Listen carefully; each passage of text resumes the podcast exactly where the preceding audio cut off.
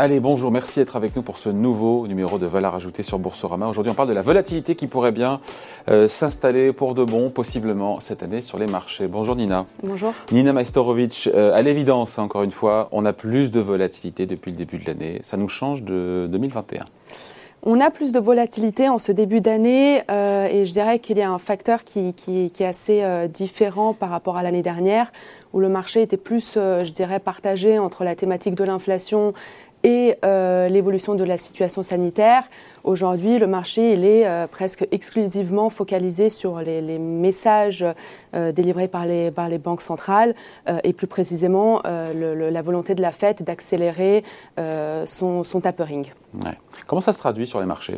Encore une fois, cette, cette, ce surcroît de, volatilité, de, variabilité des cours hein ça se traduit euh, via plusieurs éléments. Euh, sur le côté obligataire, ce qu'on a remarqué euh, et ce qu'on voit depuis maintenant plusieurs semaines, c'est un aplatissement qui a été très marqué de la courbe des taux, qui veut dire quoi?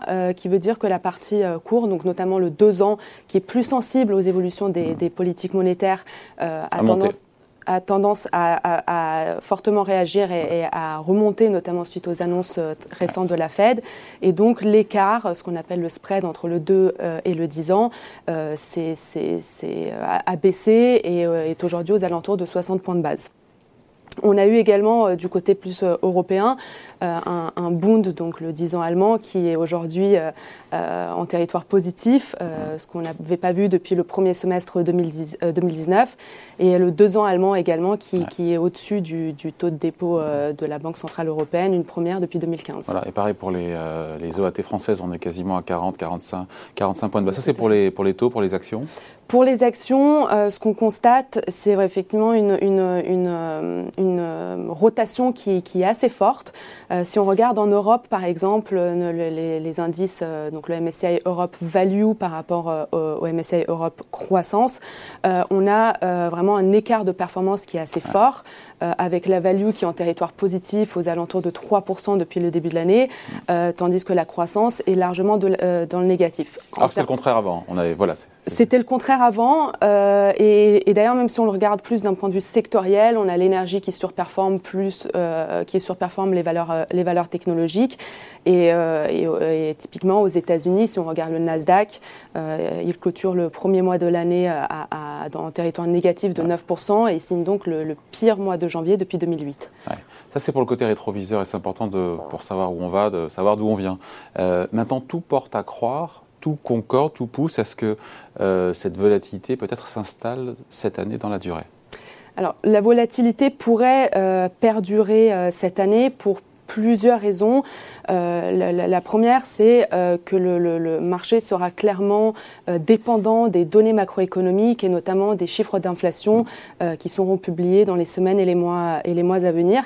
Et d'ailleurs, on l'a constaté très récemment avec la, publication des, chiffres d'inflation en Allemagne qui sont sortis au-dessus des attentes. On a un marché qui a très, très immédiatement réagi à ces nouvelles et qui aujourd'hui s'attend à une première hausse des taux de la part de la Banque Centrale Européenne euh, dès cet été.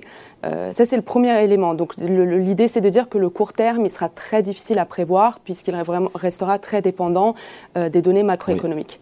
Le deuxième facteur, c'est que même si on a pu voir une correction ces dernières semaines sur les marchés, que ce soit sur le crédit euh, que les actions.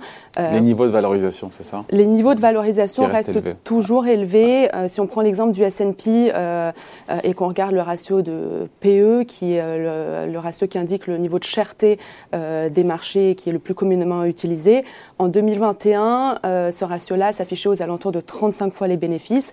Aujourd'hui, on est entre 32 et 33 fois les bénéfices. Donc c'est un peu moins, mais ça reste quand même assez tendu. Hein. C'est un peu moins, et ça reste tendu, et surtout si on regarde euh, dans, le, dans le rétroviseur et dans le passé, euh, dans seulement 9% des cas, on a eu un, un, un multiple aussi élevé depuis 1990. Mmh. Euh, donc on reste sur des niveaux, euh, sur des niveaux chers.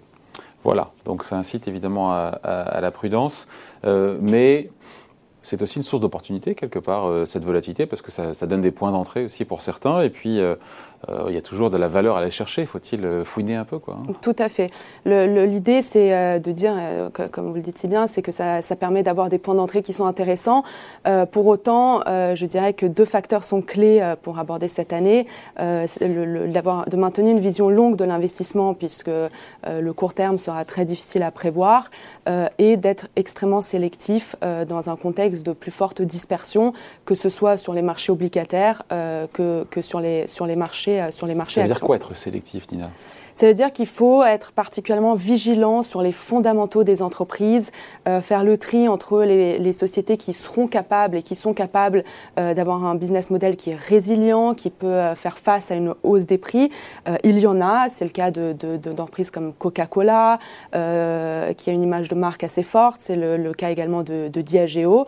et puis il y a ces entreprises qui vont avoir plus de mal à faire face à cette remontée, remontée des prix et, et donc on on va avoir un écart entre les meilleurs et les moins bons qui va continuer à se creuser.